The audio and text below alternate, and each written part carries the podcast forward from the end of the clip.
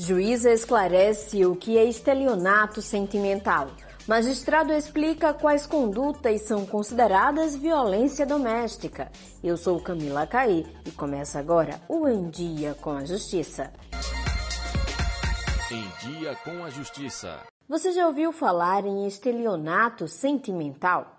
Algumas pessoas, principalmente mulheres, já foram vítimas desse crime. A juíza Lívia Matos explica. Hoje no Brasil não existe um tipo penal, um crime que se chama estelionato sentimental. Esse nome específico não existe. Entretanto, a inexistência de uma especificidade, onde o crime específico não significa que essa conduta é atípica. O sujeito hoje que pratica isso, ele pode ser sim criminalizado na forma do artigo 171 do Código Penal, que é o estelionato. O que é o estelionato? É um obter uma vantagem econômica causando prejuízo a alguém mediante ardil, fraude, algum tipo de elemento fraudulento. E no caso do estelionato sentimental, esse elemento fraudulento é exatamente uma relação, um vínculo de amor que o sujeito diz ter com a vítima, mas que é mentira, que é enganoso.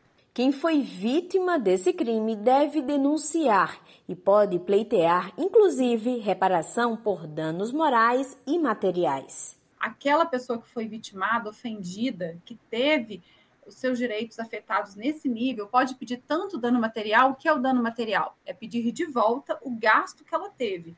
Os gastos com o cartão, eventual compras de bens móveis de alto valor, porque também é um modus operandi, um modo de agir desse tipo de crime. O sujeito pega o cartão da vítima ou usa o nome da vítima para comprar bens de vultoso valor, carros caros, relógios, roupas. Então, isso, todo esse dinheiro pode ser pedido, esses ressarcimentos, e também o dano moral, que diz respeito à questão psíquica. As pessoas ficam abaladíssimas, elas se entregam a um relacionamento, numa confiança, e são absolutamente prejudicadas. Então, cabe sim, isso é reconhecido é, hoje na jurisprudência, é totalmente possível e adequado nos termos do Código Civil a reparação moral e material.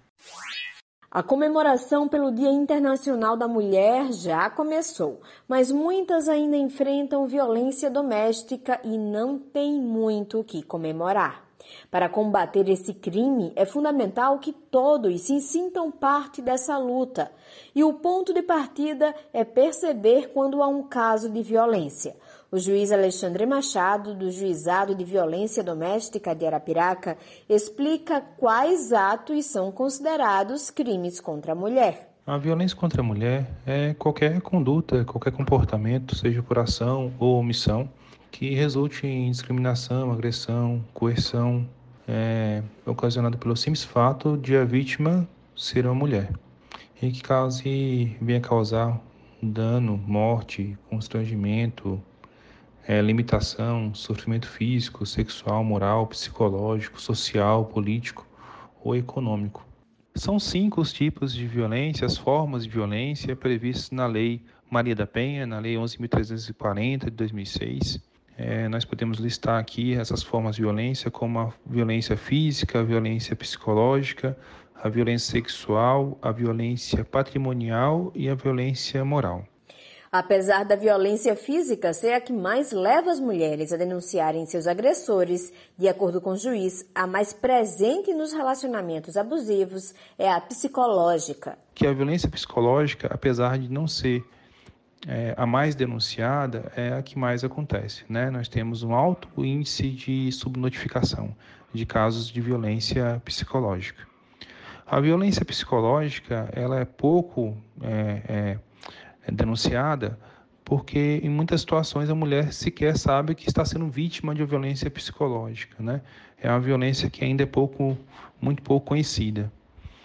E, a, e ela deve ser entendida como qualquer conduta que cause dano emocional ou diminuição da autoestima da mulher, afetando seu pleno desenvolvimento ou que vise a degradar ou controlar suas ações, comportamentos, crenças, decisões, é, mediante ameaça, constrangimento, humilhação, manipulação, isolamento, vigilância constante, perseguição quanto mais, aquela situação do, do, do ex-companheiro que não aceita o término do relacionamento e continua perseguindo a mulher, tanto no seu local de trabalho quanto nas redes sociais, por exemplo. né? Insulto, chantagem, ridicularização, é, limitação do seu direito de ir e vir, e qualquer outro meio que cause prejuízo à saúde psicológica e à autodeterminação dessa mulher. E a informação é o principal caminho para combater esse crime. A constante divulgação do assunto, da temática da violência doméstica e familiar contra a mulher, vem fazendo com que muitas mulheres denunciem mais, né? Cheguem, essas situações cheguem ao conhecimento do Poder Judiciário e a gente possa atuar. Então é muito importante nós informarmos essa mulher, dotarmos ela de informação para que ela possa se sentir mais empoderada e, e, romper esse ciclo de violência. O Em Dia com a Justiça fica por aqui. Para saber mais sobre essas e outras notícias, é só acessar o site tjl.juiz.br